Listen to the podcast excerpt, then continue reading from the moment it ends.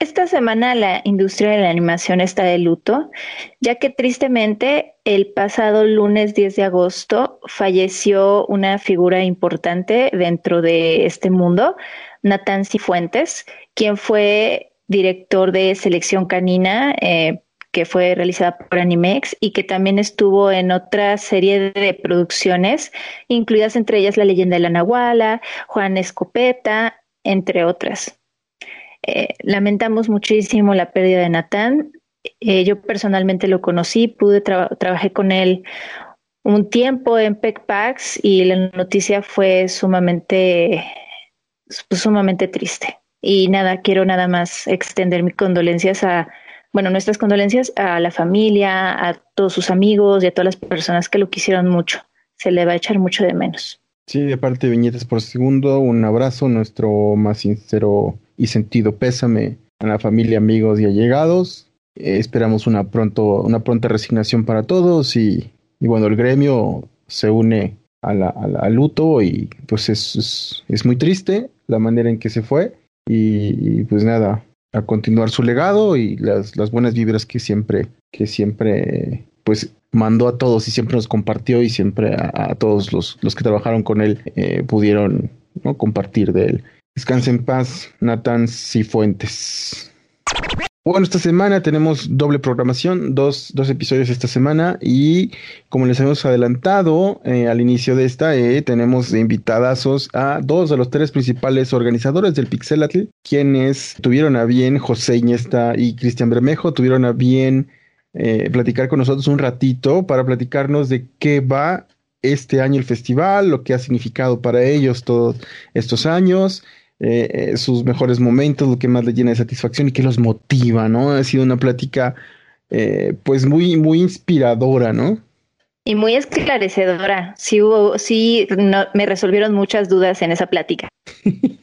Sí, la verdad, creo que creo que es bueno de, de, todas formas enterarse y participar en el festival porque con todo y que va a ser en línea ellos están procurando hacer algo que valga mucho la pena, que no sean solo zooms, como dicen, que valga la pena, que nos estemos contentos, sino igual de una manera similar a como ha sido antes. Entonces está padrísimo eso.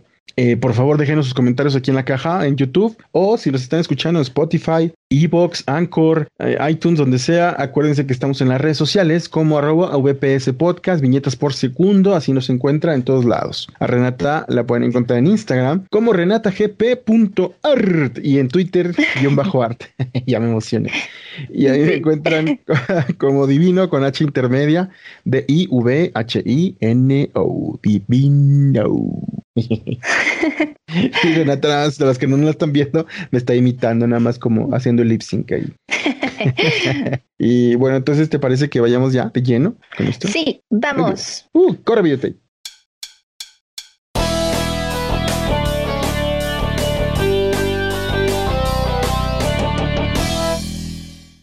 Y entonces, pues, Cris, José, muchas gracias por, por aceptar la invitación de Viñetas por Segundo, ¿verdad? Gracias por estar con nosotros.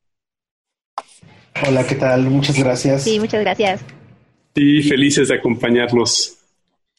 Muy emocionados, ¿no? Ya con el festival. Aquí ya a la vuelta de la esquina. Muchísimo. Dentro de todo se está yendo rápido el año, ¿no? ya, ya está, ya está pronto por empezar. Ya estamos en septiembre, así es. Y ya está a la vuelta de la esquina. El festival este año, pues ya tiene como su espacio, ¿no? A nivel internacional, que es la primera semana de septiembre.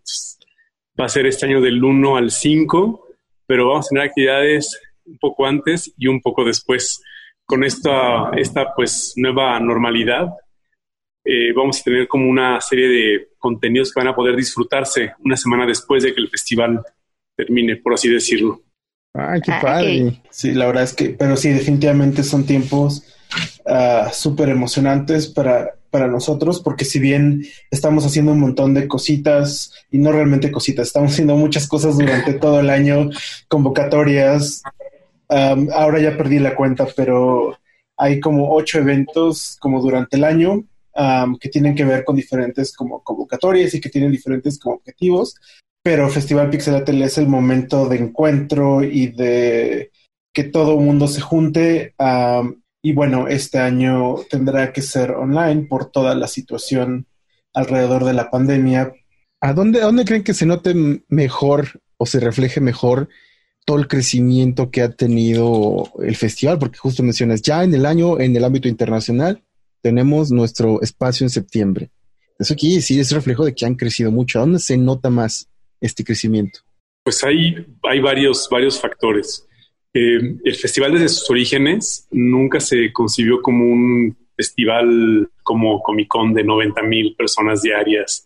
Siempre lo concebimos como más como un encuentro, un, evento de interacciones y de conexiones y, pues de networking, ¿no? De, para fortalecer los lazos entre la industria, porque finalmente es una industria muy pequeña que está emergiendo, por lo menos en Latinoamérica, y nunca sabes si a quien te encuentras en el evento va a ser tu socio, tu jefe o tu empleado. Desde esta, esta filosofía lo concebimos, que, es, que fuera un espacio más donde la gente se pudiera conocer.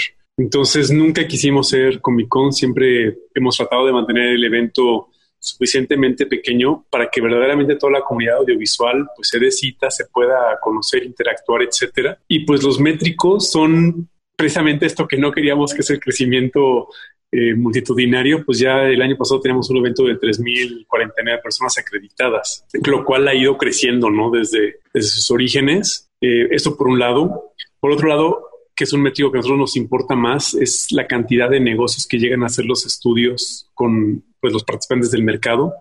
Y ahí sí la cifra pues va muy bien. Hay seis series que se han desarrollado, que hay algunas que están en producción ya, de hecho, y se van a mostrar algunos adelantos durante el festival. Hay también muchísimos acuerdos de opciones que se han firmado a partir del festival, muchísimos acuerdos de venta de servicio. Entonces, para nosotros eso es como más importante que el crecimiento masivo, así como si fuera una convención, que sea más como una cumbre de negocios, donde la gente venga y pues pueda construir industria, que es uno de nuestros objetivos. También otros objetivos son las propiedades intelectuales. Digo, al, inicio, cuando iniciamos en 2011, solo estaba el Chavo Animado como la única propiedad intelectual original mexicana y las leyendas venían empezando. Y ahorita pues ya hay un chorro, ¿no? Está Villanos, Tuntorial, El Bosque Olvidado que está en desarrollo, Vikingos, muchas otras más, ¿no? Y algunos que se van a anunciar en el festival también que son sorpresa. Entonces, son métricos. O sea, para, para, mí ese es, el, ese es el métrico, el métrico importante donde ves pues el desarrollo y obviamente también los participantes internacionales que vienen al mercado. Antes teníamos que casi casi rogarles porque vinieran a, México a ver proyectos y ahora es, es impresionante, ¿no? La, la voluntad, el apoyo, las ganas de colaborar que, que tenemos. Por ejemplo, en la parte de cortometraje, ver cómo todos los años tenemos cortometrajes que después son algunos de los que están nominados al Oscar o que están ganando premios a Nancy o que están como dando vueltas que, es que algunos años después salen y se hacen virales, como que es un indicador de alguna manera, aunque, aunque no, no somos como un festival tradicional de dame la exclusiva y de como ese tipo de cosas, pero creo que es como una medida interesante y que nos llena de orgullo que muchos directores nos estén como buscando para darle salida a sus proyectos, artistas de, de cómic, artistas de, pues sí, diferentes como como proyectos y creo que algo que también a mí me encanta, siempre lo decimos, intentamos que esto de alguna manera cambie las cosas, que, que, haya un antes y, y, un después. Y entonces, por ejemplo, nada más, el, se me ocurre que este año tenemos entre los finalistas de Idatún un chico de Cuernavaca que fue, que, lo vimos como crecer dentro de nuestro círculo como voluntario y como que de esas, o sabemos que eso es algo que nos encanta, ¿no? Sobre todo, y también por eso hacemos eventos todo el año, como porque esa gente que ves que está, que, que está todo el tiempo asistiendo a todos los talleres y metiéndose a todas las charlas online y que siempre están ahí preguntando y después como que ves que todo ese picar piedra y como que todo ese trabajo va, lo va creciendo y lo va como materializando, es como, como increíble, ¿no? Los, los pequeños como colectivos que se han hecho de amigos que se encuentran ahí, los proyectos que se encuentran de yo tengo un estudio de videojuego, yo tengo un estudio de, de animación, nos caímos bien por una chela, pero además trabajamos increíble, así que ahora está este proyecto nuevo. Ese tipo como de cosas son como a, mí las que las que más como me llenan y, y pues bueno también también estoy como súper consciente de que hay muchísimas como como como otras cosas en que trabajar porque evidentemente creo que el gran, ah, la, parte como agridulce de, todo esto es como aprender a gestionar un poco como mejor nuestro tiempo y nuestras capacidades, porque al final del día Pixelatel es un equipo chiquito y nos encantaría tener muchas convocatorias y en todas las convocatorias aceptar más proyectos, pero simplemente es como, como, como imposible, ¿no? Entonces creo que mientras tengamos como claro hacia dónde y por qué estamos haciendo esto, pues haremos nuestro mejor esfuerzo para llegar allá. Claro, ¿no? Y aparte sí se nota, ¿eh? es, es, como se ve que, que, le invierten un montón de esfuerzo y corazón. Oye, y para los dos, este, ¿qué se siente para ustedes ser como parte de este, este evento que representa eh, la animación mexicana y latinoamericana? Que aparte a mí me encanta porque he estado viendo que ya los están escribiendo artículos en Cartoon Brew, vi que compartieron uno de Corea, de, hablando del pixelatl. Entonces, ¿qué se siente ya tener ser esta cara de, Latinoamérica en el mundo? Es una responsabilidad grandota que asumimos y, nos asumimos el reto de, hacerlo. Y, en fin, ¿no? Es, como la mitad de no, te la creas y la mitad de créetelo todo, ¿no? Porque tienes que, precisamente ya tienes, tienes que, responder a todo esto, ¿no? La verdad es que lo vimos con muchísima responsabilidad, o sea, más allá de pues de vanagloriarnos, nos compromete más a trabajar más por, por el sector. Y pues porque ahora nos buscan los canales y plataformas preguntando, ¿no? Por estudios, por proyectos. Entonces, pues digo, está increíble ser este vínculo, pero pues también va nuestra reputación de por medio. Entonces, por eso, pues es más compromiso para nosotros, más responsabilidad de hacer las cosas mejor, esforzarnos al máximo y no rendirnos y seguir trabajando y sentir y seguir, pues, invirtiendo ¿no? en, en, ese sector que creo que puede ser una palanca de desarrollo para, para América Latina. Eso, y mencionas algo bien importante, el no rendirnos. ¿En qué momento dices tú, de aquí soy, no me voy a rendir y va para arriba? No, pues creo que creo que eso nos pasa, ¿no? Por eso no dormimos, nos enfermamos, este, damos, damos, damos, nuestros coches a crédito para que nos den dinero. O sea. Pero ¿qué te hizo así decir? Aquí, de que aquí soy, voy a hacer este festival y no me canso. A los dos. Fíjate que hay, hay dos factores. El primer factor tiene que ver con el equipo de trabajo. Todos somos igual de comprometidos y de, y de intensos. O sea, si, si yo duermo poco, Cristian duerme menos y Jordi duerme aún menos. O sea, estamos de verdad trabajando días de 22 horas, una cosa así, todos estamos, de verdad, todos estamos bien comprometidos con esto y el hecho de estar trabajando juntos, por un lado también nos da energía, el, ver a Cristian chambeando y cuando nos manda correos o nos manda WhatsApps así emociona, de que él se emociona, pues a mí me contagia la emoción y, y es como de hay que seguirle echando ganas. Y también muchísimo es, pues, ver los comentarios de, de la gente que ha participado en Pixelatel. Tiene que ver con la gente finalmente. O sea, el hecho de que la gente diga gracias Pixelatel por existir, gracias por apoyarnos, qué bueno que haber Pixelatel este año, que los ejecutivos también de otros países nos digan, oigan, qué increíble que está Pixelatel hay que apoyarnos, hay que cuerpearnos, ¿no? Para que, para que ocurra el evento. Eso, eso también, pues significa, a mí me energetiza, ¿no? Totalmente. Pues creo que como todos hay que, a veces esa como que motivación se busca, sobre todo en proyectos independientes, se busca día a día, ¿no? Todo, todos los días. Por, por eso yo siempre hablo como de metas y demás, porque también como cumplir metas es ir cumpliendo esas, esos pequeños pasitos que te vas poniendo, pues va ayudando como, como a motivarte.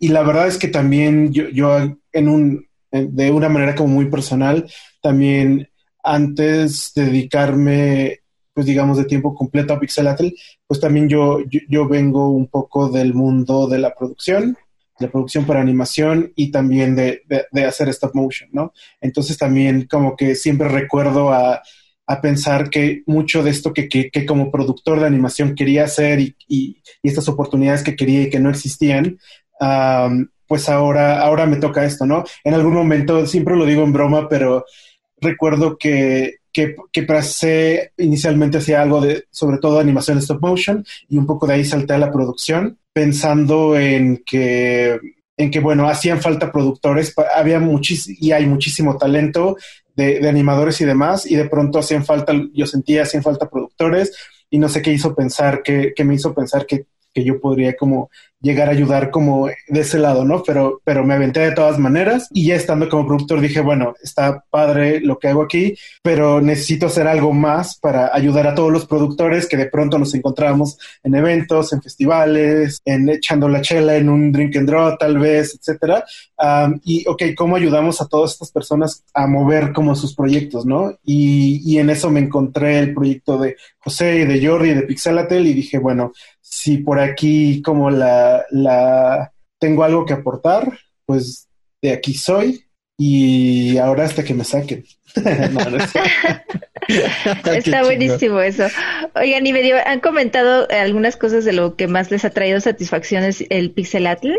Eh, pero ¿cuál sería así la que dijeran, esta es la máxima satisfacción hasta el momento, ¿no? Porque yo creo que todavía cada año les traerá una diferente, pero de momento, ¿cuál mencionarían ustedes? Todo se resume, todo se resume a, cambiar vidas para mí. Entonces, el hecho de que un estudiante presente su proyecto y le compre la serie y monte un estudio y, haga un piloto, o sea, para mí eso es wow, o sea, para mí eso es increíble, o sea, de verdad, digo, siendo tan pequeños, tan pocos y que este esfuerzo genere eso, es así como wow, o sea, increíble, ok que de verdad la gente venga y consiga trabajo y que se vaya a vivir a Quebec o a California. O sea, eso, eso para mí es, es, es así. Yo, yo vivo como si yo, yo, como si yo estuviera yendo en Quebec casi, O sea, como si, como si a mí me hubieran contratado. Cuando sé esas historias me emociono muchísimo porque, porque siento que, que le estamos cambiando la vida a las personas y se me hace padrísimo. Claro, sí. Yo, la verdad es que hay como muchísimas cosas, pero se me ocurren. Me gusta mucho que de pronto también escuchar esas historias de, la boca de algunas personas, pero por ejemplo, Gabriel Villavicencio, que también es de, es un local de Cuernavaca, pues siempre nos platica que cuando él, estaba comenzando el proyecto de hacer una agencia y de un estudio de animación y, todo esto, y que básicamente porque, y esto fue cuando estaba comenzando, cuando Festival Pixelatel estaba comenzando en 2014 en Cuernavaca, decidió como quedarse en Cuernavaca y armar, llevar gente, talento a Cuernavaca y armarse de talento en Cuernavaca porque sentía él que Cuernavaca podía empezar a convertirse en un hub de creatividad y de, en fin, que, que, que estuviera en el mapa, ¿no? de, de, la animación, en lugar de, de, lo que sería más obvio, que sería venirte a la Ciudad de México a, a, a, montar esto, ¿no? Entonces, es, también eso me refiero como a la gran responsabilidad como de China. Ahora también no es que, o sea, no puede haber, ¿no? No puedes inspirar a alguien así y al siguiente año cerrar. cerrar cortina, ¿no? ahora ya tienes como que, que corresponder a, a, a, ese como gran esfuerzo y a un nivel como muy personal. Creo que también ha sido cositas como digo, esto es, esto es el Christian fan hablando, pero como la oportunidad de conocer a muchos de mis grandes héroes de forma como tan, tan cercana y en ese conocer a, como a mis grandes héroes, a, gente que, que, yo siempre veía como lo más lejano del mundo, Henry Selick, Phil Tippett y, y, todos los invitados que han venido todos los años, pero este tipo de personas, Adam Elliott el año pasado, estoy, como ven, estoy hablando por gente de stop motion, pero me gusta todo. y, y además como conocerlos, son grandes personas, ¿no? Digo, uno los tiene como por allá, como, como el top y el ídolo y, descubres que es un colega más, ¿no? Entonces, como que todo ese ambiente de nivelar, ¿no? Creo que eso es lo que más me gusta, ¿no? En, general de la comunidad, hay en este momento en particular una gran hambre, hay, hay como mucha hambre por y mucha como ambición por hacer cosas nuevas y por comerse al mundo, pero también hay una gran humildad de no lo sé hacer todo, ¿no? Y necesito encontrar con quién apoyarme y con quién ayudarme. Y entonces también esto me encanta de nuestros invitados, ¿no? Que, que no necesariamente son el más famoso, que creo que muchos de ellos sí lo son, o el más bla, bla, sino creo que siempre también buscamos como estos perfiles de esta gente que tiene, que no se ve como soy Dios y vengo a hablarles de cómo de por qué soy grande, ¿no? Sino más bien como que vienen con ganas de apoyar y de, y de ver como qué tienen que aportar. Y también de nuevo estas pequeñas como historias para quien no ha tenido como oportunidad de, estar en, el Festival Pixaratel, es que Sandra Robbins, que es ah, vicepresidenta de Paramount Animation el año pasado, fue parte del Festival Pixelatel, le entregamos el premio a la trayectoria, ella fue una de las responsables de armar los equipos del primer equipo de Pixar, del primer equipo de Sony, cuando, cuando Sony Animation apenas estaba, ella fue como la responsable de armar, en fin, es como un así leyenda, porque no encuentro mejor palabra, de la industria. Y la veías ahí el jueves en la tarde. Y aparte, obviamente, es una señora grande en el jardín sentada rodeada de estudiantes respondiendo como todas las preguntas que le hacían, ¿no? ahí como echándose una chela con todos los estudiantes también echándose una chela. Entonces como que eso es, ¿no? O sea, para mí eso es, es así como de, tenemos que seguir haciendo eso. Qué padre, es padrísimo e, esto, la verdad, y verlos sonreír y verlos cómo se emocionan contándolo todo, uno se contagia, indudablemente se contagia de toda esta energía positiva. Y es, es precioso. Y, y, y, bueno, hablan ah, de muchas, muchos momentos muy bonitos, pero mucho tiene que ver esto, el gathering, el juntarnos. ¿Cómo, qué tan difícil ha sido adaptar el festival a esta situación, esta crisis global pandémica que nos ha obligado a mudarnos al Internet? ¿Cómo, cómo, qué tan difícil ha sido para el festival? Súper, súper difícil. O sea, la verdad es que no nos imaginamos, creo que la gran experiencia que nos llevamos de todo, todos, de este como año es que no sabes nada, ¿no? Y no sabes lo que va a pasar como más adelante. Pero al mismo tiempo, un, un festival como esto es algo que se hace con muchos meses de anticipación, ¿no? Entonces, como normalmente, digo, para que tengan una idea, normalmente creo que no exageramos cuando decimos que al siguiente día que cerramos ya estamos trabajando como en la siguiente edición. Festival Pixelatel es durante septiembre. En diciembre ya estamos como a, a tope, ¿no? Ya, ya preparando como el siguiente año y nada más y no empezamos antes porque hay como cosas de cierre. Entonces, después de ocho ediciones, esta va a ser la novena, de hacer un festival, como que esta era la primera en la que nos sentíamos seguros de nosotros mismos, como de ya aprendimos a hacer un festival, así que, o sea, ahora sí no me, ahora sí ya te puedo dar una masterclass de cómo hacer festivales.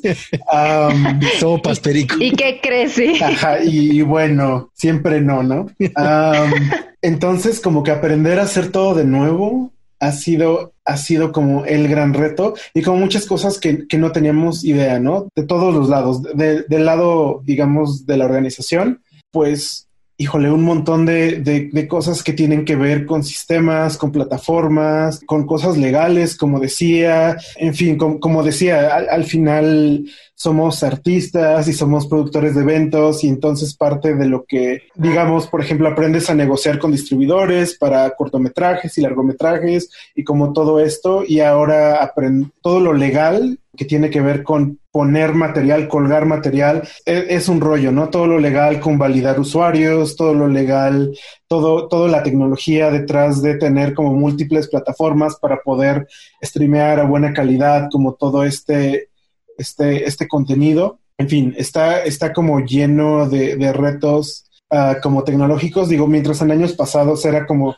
aprende a hacer la logística de 80 invitados llegando al aeropuerto y a moverlos y reservaciones de hotel y todo eso que nos llevó años aprender, la verdad, a hacer decentemente bien. Entonces ahora hay como nuevos retos de cómo se organiza como todo y obviamente la parte que, que también no, no como que teníamos tan clara, pues tiene que ver con los asistentes, ¿no? La verdad es que yo pienso que ninguno nos imaginábamos que la, la crisis iba a durar tanto y que iba a pegar tan fuerte. Entonces, pues es, es, complicado, ¿no? Porque uno pensaría que, que hacer un festival online es más fácil o barato y pues no. Ese tema es súper importante. La percepción es de, ah, como es online es gratis y no hay nada más alejado de la realidad. O sea, no, no se imaginan los, los gastos de tecnología en nuestros proveedores de software, en, en, el ancho de banda, lo que es la capacidad que tienes que invertir en el desarrollo de aplicaciones, en la, en la contratación también de aplicaciones para tratar de replicar lo que ocurría en, en, el evento en físico y también la producción, o sea, la producción de las conferencias, o sea, no es porque se producen, o sea, no es nada más vamos a hacer un Zoom y listo. O sea, hay, hay más, o sea, hay, hay más contenido porque obviamente como, como van a estar mostrando su arte, no es nada más como un Zoom, o sea, ahí hay como producción para las conferencias, los talleres, todo eso. Y todo eso son costos que de pronto, pues la gente dice, ay, pero eso online es gratis. No, no es, o sea, no, no hay nada más alejado de la realidad. O sea, sí, sí nos ha costado. Y, y la verdad, pues la comunidad internacional nos ha arropado mucho, ¿no? Para, para poder llevar a cabo este evento. Y pues también vale la pena decirlo. Y, y, por eso, por eso tiene un costo también las acreditaciones, porque pues tenemos que, que mitigar un poco, ¿no? Toda la inversión que hemos estado haciendo para poder levantar el evento de este año. eso, ha sido, eso ha sido un, un, comentario justo entre en redes sociales y todo el mundo. Cuando salieron los costos del festival, muchos se asustaron porque dijeron cuesta lo mismo. no, no bajó. De hecho, bajó muchísimo de precio. O sea, el año pasado estaba en 3.500 la acreditación foro, ahora está en 2.200. La feria estaba creo que en 1.900, ahora está en 800. El mercado estaba en 800 dólares, ahora está en 300. O sea, sí tratamos de bajar el precio al máximo, pero no, no porque nos lo estuviéramos ahorrando nosotros, sino porque queremos que la gente participe. Sabemos que la economía está súper golpeada. O sea, es una decisión para que la gente se sume, porque nos, nos está costando casi lo mismo que el evento del año pasado. Y de por sí siempre salíamos perdiendo, vamos a perder más. De... Sí, está cabrón. Oh, no. Es que está muy bueno lo que nos están comentando, porque al final eso eh, eh, ayuda mucho a los que nos escuchen eh, a, a, entender bien cómo se está, cómo se está estructurando todo este año, ¿no? Y yo les quería preguntar, ¿Cómo creen que ahorita que este Pixelatl se va a diferenciar de otros eventos online que se están haciendo? Porque ya ven que ahorita todo el mundo está viendo cómo, cómo, va, cómo van a manejar su identidad. ¿Ustedes qué sienten que va a haber aquí? que puedan contarnos, ¿no? Porque sé que algunas cosas serán sorpresa. Por, suerte va a haber algunas sorpresas, pero yo diría que por un lado, pues contenido, ¿no? Obviamente vamos a seguir teniendo mucho, um, pues con mucho contenido que será premier, cosas que van a ver por primera vez, algunos proyectos que probablemente nadie se imagina, siquiera que están en desarrollo y algunas, algunas otras cosas, digo, por ejemplo, ahora mismo se me ocurre este panel que ya es tradición, que tiene que ver con las diferentes propiedades que está desarrollando Cartoon Network. Entonces, si no me equivoco, este año vamos a tener un chico de Colombia, vamos a tener a los chicos de Cinema Fantasma, um, de Bolivia está Matiz, que fue la ganadora de Girl Power del año pasado. Entonces va a mostrar algo, lo dejaré así por ahora. Axur.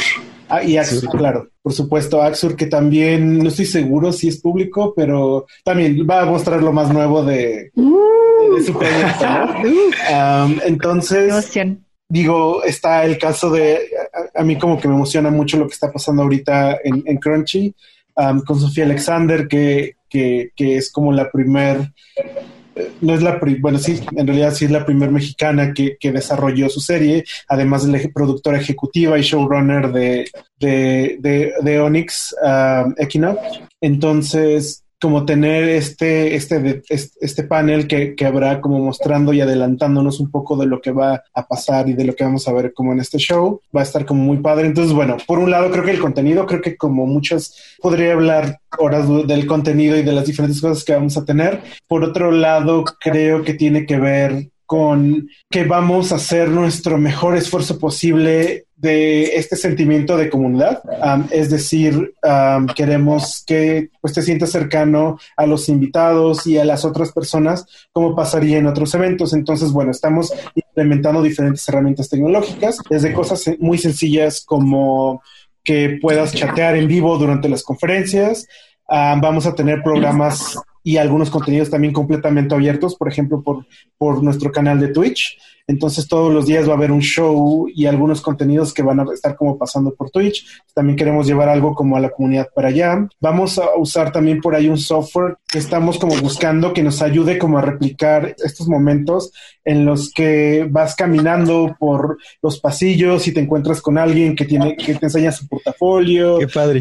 O, o esto que estás como esperando para entrar a una conferencia y empiezas a cotorrear con la persona que está atrás de ti. Entonces encontramos por ahí como un software que va a ayudar como a intentar replicar un poco de esta como experiencia y, y, por otro lado para la gente que ya ha venido en años anteriores, pues algo que estamos haciendo es manteniendo los formatos que usamos todos los años, es decir, va a haber café con, va a haber concurso de dibujo, va a haber paneles, va a haber proyecciones. Digo, también como que tenemos claro que hacer un evento online es, es complicado para ti como espectador, ¿no? Tienes como muchas distracciones y tienes, en fin, el, hecho como de trabajar desde casa, de pronto es que ya se te está quemando la comida por allá atrás, o ya vino la vecina chismosa y a tocarte la puerta, llegó el paquete o lo que sea, ¿no? entonces, bueno, también por eso estamos intentando dar como mucho contenido. O sea, digo, les puedo adelantar que va a haber charlas así de, de las 10 de la mañana vamos a estar acabando todos los días a las 9, 10 de la noche, ¿no?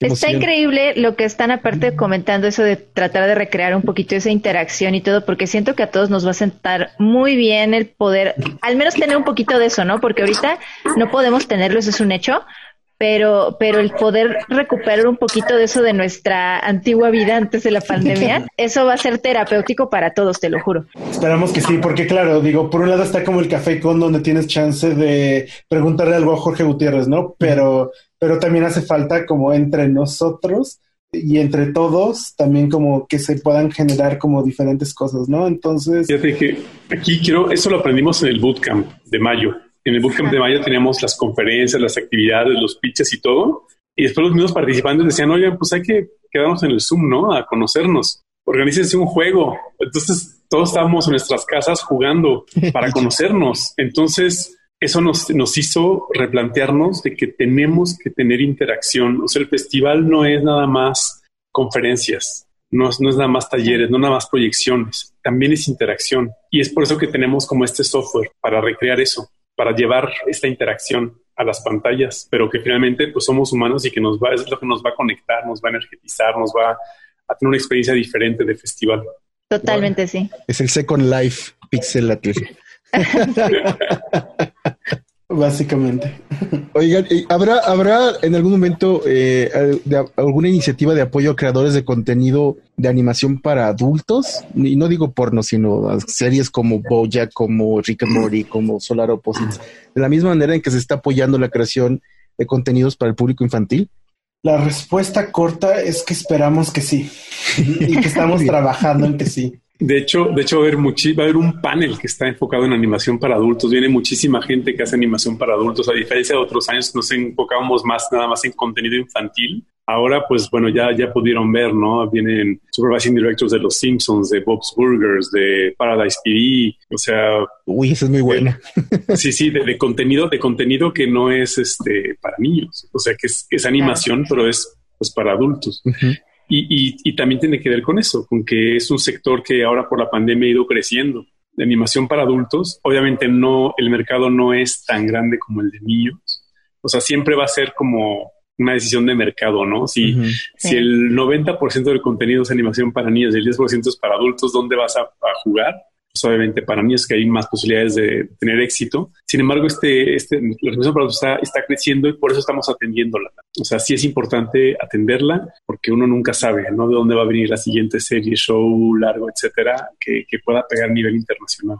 Claro, sí. definitivamente hay un, hay, hay, hay un cambio espero que sea como un cambio de, de, paradigma, no solo en la calidad y en la cantidad de contenidos que están como como saliendo, sino precisamente en generar visibilidad y generar, pues de alguna manera, credibilidad para todos los productores y todas las, cadenas que están apostando por esto. Y, digo, si un conglomerado como, como Warner, por ejemplo, tiene, que, que, es dueño de mil cosas, al igual que Disney es dueño de mil cosas, y de pronto ellos ven que, que tienen tienen 10 divisiones, de, la, de las cuales solamente una está enfocado a adultos y no le está como yendo muy bien, pues no tienen, no tienen motivación para, para seguir como aventando dinero y, y apoyando como por ese lado, ¿no? Entonces creo que es un poco como, como trabajo de, de, de todos. Yo, yo, siempre digo que nuestra primera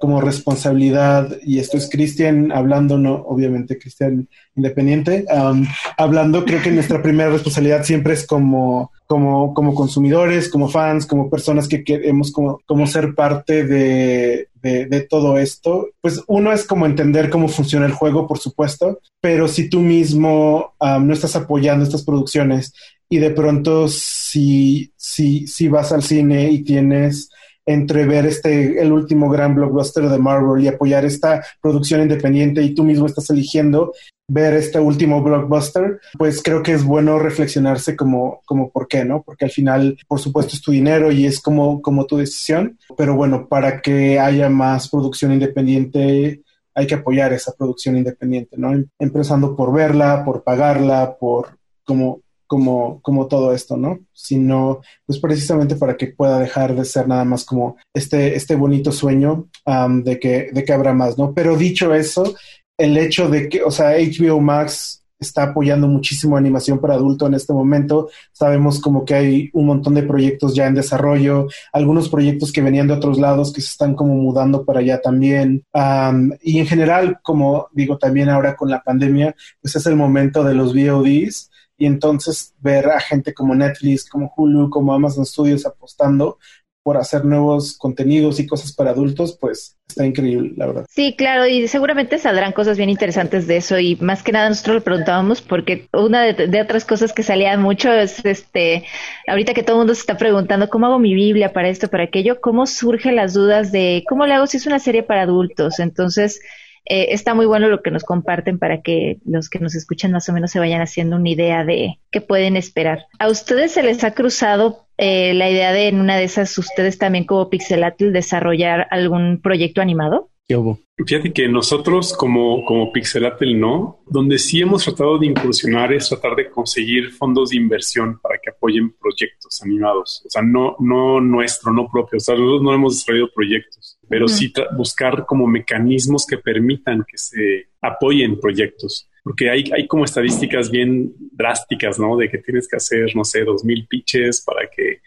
para que 10 series vayan a desarrollo y una producción, una cosa así, y una de las que se produce, o sea, y una de cada 10 que se producen es exitosa. Entonces tendríamos que estar, pues, o sea, las figuras son así como apabullantes. Tendríamos que estar produciendo 10 series para tener una, una que pegue, ¿no? Entonces, pues es una inversión grande y, y pues hemos por ahí como investigado, ¿no? ¿Qué se puede hacer? Y es, y es, y es este, lo más cercano que hemos estado de, de meternos ¿no? a la parte de propiedad intelectual, pero, pero siempre es con, con, esta idea de apoyar, de desarrollar la industria. Aunque, aunque tienes aquí, a, aunque Christian es, es, creador y a lo mejor se muere de ganas de, de hacer su siguiente serie stop motion. Igual y, Cristian persona nos va a decir ahorita, sí. Como, como decía, hay muchas como ideas que, que, pero es un pasito a la vez.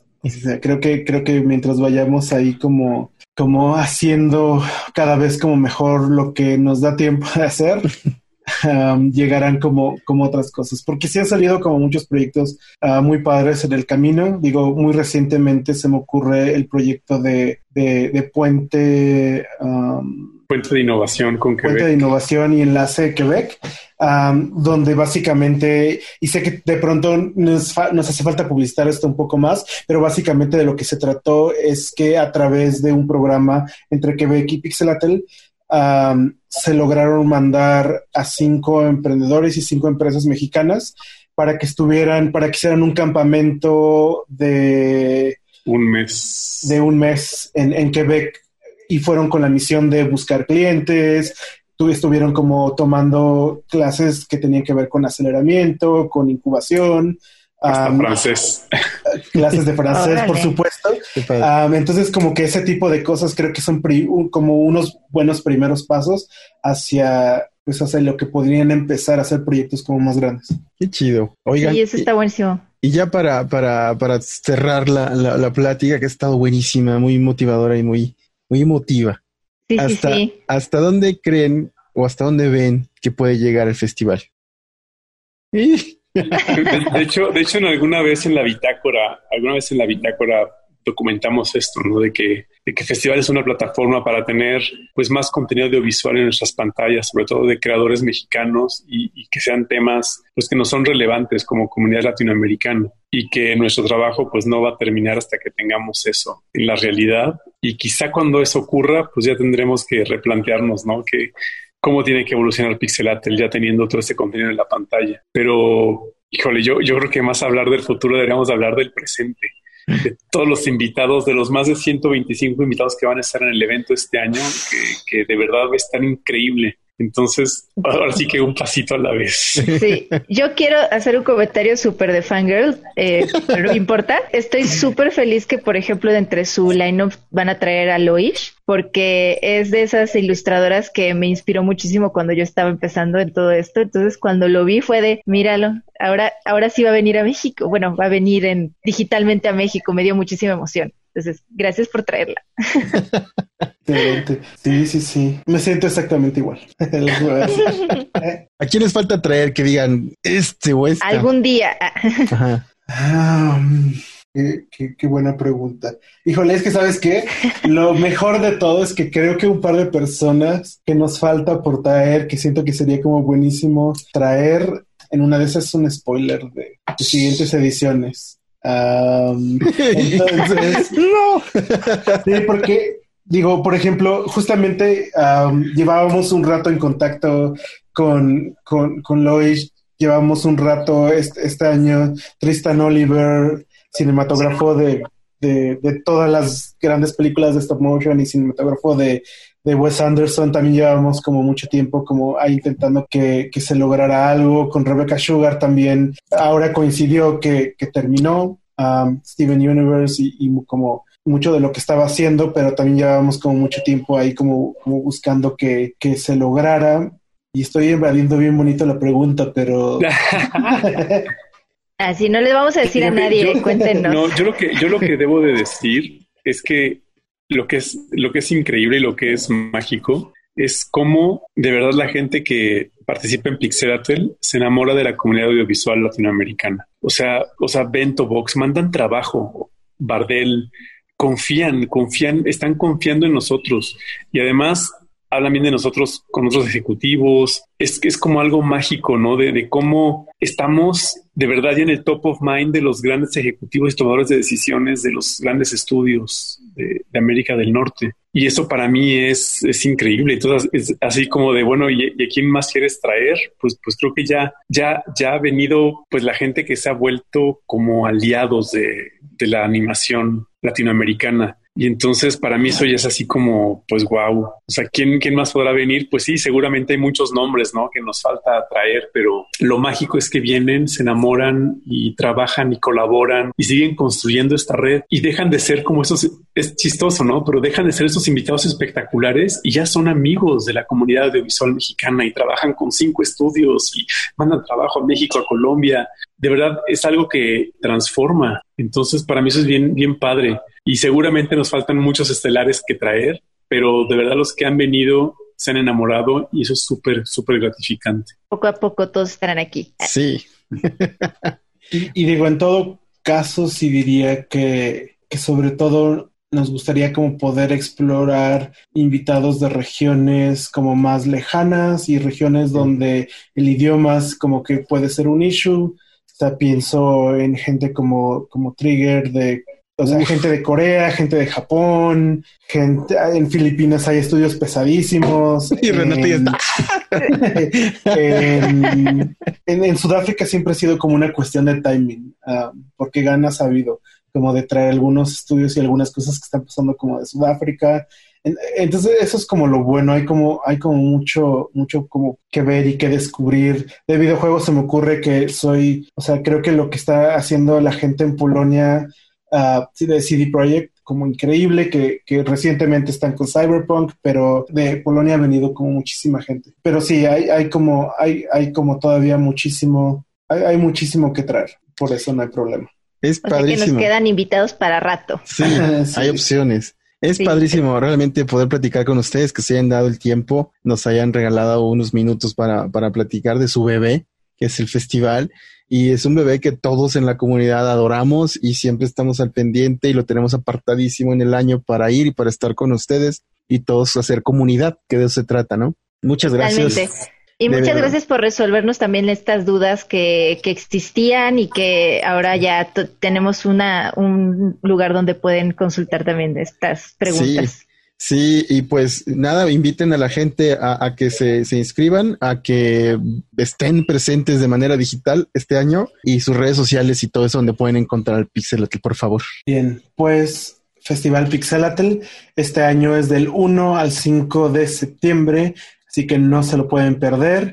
Es una edición online que van a poder disfrutar y van a poder ver a través de www.elfestival.mx. Y nuestras redes sociales son Facebook, Twitter, Instagram y TikTok, Pixelatl. Uh. y Twitch, también Twitch, ¿no? Y por supuesto, Ah, sí, síganos por Twitch. Twitch. porque va a haber muchas cosas por ahí. Ahí, ahí estamos como Pixelatl TV. Ya estamos empezando a subir ahí unos emoticones para, para nuestros subs am, y vamos a tener como algunas sorpresas por allá. Muy bien, pues sigo. muchísimas gracias. Sí, y ahorita vamos a darle Yeah. follow en Twitch, en TikTok. y- para hacer no los sabía, memes. yo también ahí los voy a seguir. para hacer los memes y todo. Pues muchas gracias, muchachos. De verdad, les mando un abrazo y nos estaremos viendo bien prontito. Entonces, Muchísimas, muchísimas, muchísimas Muchas gracias. Mil gracias. Cuídense mucho. Un abrazo. Así es que ya se lo saben, pixelatl.com para que compren sus, sus boletos, sus pases y puedan eh, ser partícipes de este magno festival, magna cumbre de animación, cómic y más. Pixelatl. Sí, ya nosotros también estaremos presentes a ver quién vemos por ahí virtualmente. Sí, de manera virtual. Podremos hacer nuestros avatares ahí, así que yo puedo ser un tanuki. Ah, estaría bien divertido. Bueno, también hay otro festival que inició esta semana. Si están viendo este video el viernes o escuchando este podcast viernes 14 de agosto del 2020, justamente ayer, jueves 13, eh, eh, empezó este Festival de Documentales México, Documenta con Q, Documenta 2020 y en la página justamente documenta.org es que pueden encontrar eh, los boletos para cada evento por separado. Vale la pena echarle un ojo a todo lo que traen. Y bueno, eso es, digo, otro, otro, otro dato por ahí, si les late todo esto el documental, que es, es otro rollo por, completamente de producción, súper interesante y mucho trabajo. Es precioso también hacer documentales. Nunca lo he hecho, pero, pero solo me lo imagino cuando. Es que esto, ¿cuántos años les debe haber tomado? ¿Cuántos meses? es, es padrísimo eso. También esta semana se anunció que la serie de J.G. Quintel o JG Quintel, creador de eh, Regular Show, esta popular serie ya de culto de Cartoon Network, estrenó Close Enough este año en HBO Max, lo hablamos por acá. Ya se confirmó la segunda temporada, HBO Max ya confirmó la siguiente temporada, seguramente ya está en producción. Ay, hay que verla, ¿no? Ya la reseñó Chucho. Sí. Hay que, hay que verla nosotros. Sí, tenemos que verla. De por sí, de por sí tenía ganas de que la viéramos, la verdad. Creo que ha tenido buena recepción. Sí, y pues eh, digo, eh, Regular Show es una super serie. Ay, a mí me gustaba muchísimo esa serie. A Rick B es la onda. Pero estoy triste porque nos hicieron mis chips. ¿Cuáles eran tus Es chips? que a mí me gustaba, a mí me gustaba el, el ¿cómo se llamaba el pájaro? Ah, Mordecai. Mordecai, perdón, con Margarita. No, hombre, le encantaba la serie. Ay, Su serie favorita. no, tampoco dije eso. Solo que me gustaba. Todo, las figuras de acción. ¿Sabes qué? Qué bueno que estamos a distancia. Si no, ya me hubiera dado un chingadazo. Un chismesazo. Resulta que Di Martino y Brian Conetz, ¿cómo pronuncias esto? Conetz. Brian Konietzko. Dante Di Martino y Brian Konetzkio, que son los Konietzko. Konie- Pues fuera Konietzko. Konietzko. ¡Pum! Lo dije bien. Ok. Otra. A ver, ya. Dante Di Martino y Brian Konetzkio, creadores de. Tanto os cuesta. ¡Ah! Vete de aquí con dignidad y no te humilles más. Bueno, los creadores de Avatar, el último maestro ahí. Sí, ya. ¿Sabes qué? Para la próxima, ya todos los nombres que me cuesten trabajo, deberíamos de conseguir esa, esa, la, la voz que te, que te dice Google. Y Adam, Konietzko. ya insertas ahí el nombre bien dicho. Los creadores de la serie original de Avatar The Last Airbender Dante Di Martino y Brian Konietzko. acaban de lanzar unas cartas abiertas a todos sus basta a toda la comunidad de fans de la serie, avisando que se retiran de la producción de, de live action que se estaba haciendo en Netflix. Aparte las cartas pues dan el- de- dejan ver que se están yendo como por diferencias creativas, alegando que pues al inicio nos dijeron que íbamos que nos iban a hacer caso, que íbamos a hacer nuestra visión, que iba a estar bien padre y pues han pasado los años y eso no está pasando, entonces ya nos vamos. Eh, estoy parafraseando, ¿verdad? Pero es el sentimiento de las cartas, eh, básicamente diciendo, va a salir y a lo mejor les gusta, a lo mejor y no, quién sabe, pero quiero que sepan que esta no es ni mi visión ni la de mi cuate. Entonces es como de, uh, es, es un mal presagio para la serie de live action de, de Avatar, porque la verdad es que cuando, o sea, básicamente le quitaron su bendición los creadores. Entonces dime, de por sí los fans, fans, no van a entonces llegar a verla como que tan contentos. No la vamos a ver. ¿eh? No la vamos a ver, así, No. tal cual, no la vamos a ver. Eh, va a pasar lo que ha pasado con cualquier adaptación de anime a live action o de caricaturas a live action, como pasó con, con Michael Night Shyamalan cuando hizo la película que todo el mundo aborreció terriblemente acá. La esperanza es que ellos dos estaban en- involucrados y cuando ya se salen y con esta carta es, es tal cual decir, yo no me hago responsable de lo que está saliendo. Eso quiere decir que producción está metiendo demasiado la mano, ejecutivos están creyendo creativos y están tasajeando el proyecto y pues ni modo, ya. Sí, totalmente. Y, y sí, creo que la verdad todos estábamos interesados en ver la serie nada más por saber que eran los creadores. Entonces es como de bueno, mínimo, ¿no? Pero ya con, no solamente con el hecho de que se salen, sino con esta carta sí es como de, ay, mira qué pena. Otra cosa que no voy a ver en Netflix. Bye.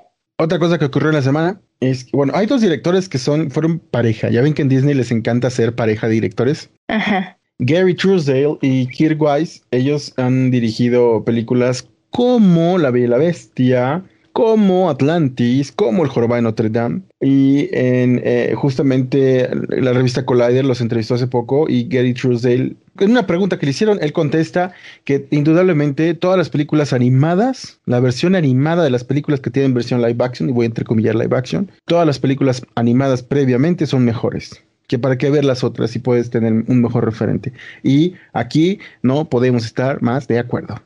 Totalmente. Dijeron justo lo que llevo pensando desde hace mucho tiempo. Aquí lo hemos dicho.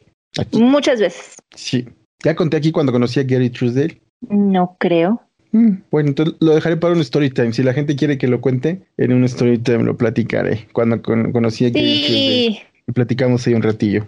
Sí Está pasó, bueno ¿eh? cuando cuentas esas cosas así. Pues que nos digan y hacemos un story time y platicamos. Esa vez platico, cuento justo esa vez, porque hace mucho que no hacemos story times aquí en el canal. Muy bien. Bueno, ¿sabes otra cosa que pasó? ¿Qué Es pasó? que para los que son fans frikis del anime como yo, eh, sí. Eh, Toei Animation eh, ha estrenado su canal de YouTube con series gratuitas. Me encanta porque lo están vendiendo así como de, oh, de los creadores de Dragon Ball Z, Sailor Moon y los Caballeros del Zodiaco, y es como de, a ver, no. A ver, no. Son los que tienen la licencia, no son los creadores, no tienen nada que ver, pero está bien, pues entiendo, entiendo lo que están tratando de hacer. Pues avisan así de tienes un nuevo canal de YouTube. Claro que si están esperando encontrarse precisamente Dragon Ball Z, los Caballeros de Zodiaco, etcétera, todavía no es el momento, porque de, porque ahorita todavía están como que pues están como que sacando lo que tienen ahí en el almacén, ¿no? Tienen a Combatler B. Y tiene varios live actions de lo que seguramente son Sentais, Sí, sí, tiene- tiene-. O sea, ahorita nada más están subiendo eso. Y no es que sea nuevo, tiene cuatro meses que se estrenó, pero apenas están enterándose de este lado del charco. Así que, órale, Toei. Pues sí, Toei Sailor Moon, Toei Saint Seiya, Toei Dragon Ball, pero todavía no van a subir esas series. Claro que no, están, como dices tú, perfectamente a ti, muy atinado. Están sacando lo que tiene el almacén para ya tirar las cintas y dejarlo en línea, ¿no? Sí, ¿Qué hacemos con esto? Hay que respaldar los discos duros antes. Sí, bien mensos deberían de- de- de- Básicamente es eso, estamos viendo el respaldo Claro. de Toei. Deberían de subastar todas esas cintas. Seguro hay coleccionistas en línea que pagarían buen dinero. Ay, seguro sí, pero nosotros no nos vamos a enterar. Me, ¿y para qué quieres eso? Es basura. ya está en línea. No, bueno, yo decía por ti. Yo, ¿por qué? Lo sé, porque tú eres más romántico para esas cosas. Porque tú eres más viejo y seguro viste esa Ya vi por dónde iban. Yo no lo dije, Ándale, pues. ni lo pensé, ¿eh? No.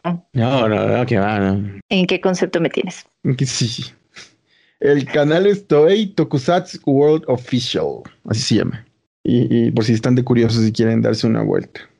Y, y si ya le, dieron, le dieron su vuelta y estuvieron enterados de lo que ha pasado esta semana que aquí comentamos, eh, por favor coméntenlo aquí abajo en la caja de comentarios o en las redes sociales arroba VPS Podcast o viñetas por segundo, si nos hay en todos lados. A Renata. Déjame, como renatagp.art en Instagram y como renatagp-art en Twitter, porque Twitter no deja poner puntos en los nombres.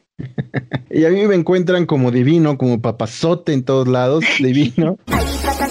Con H intermedia, D-I-V-H-I-N-O, divino.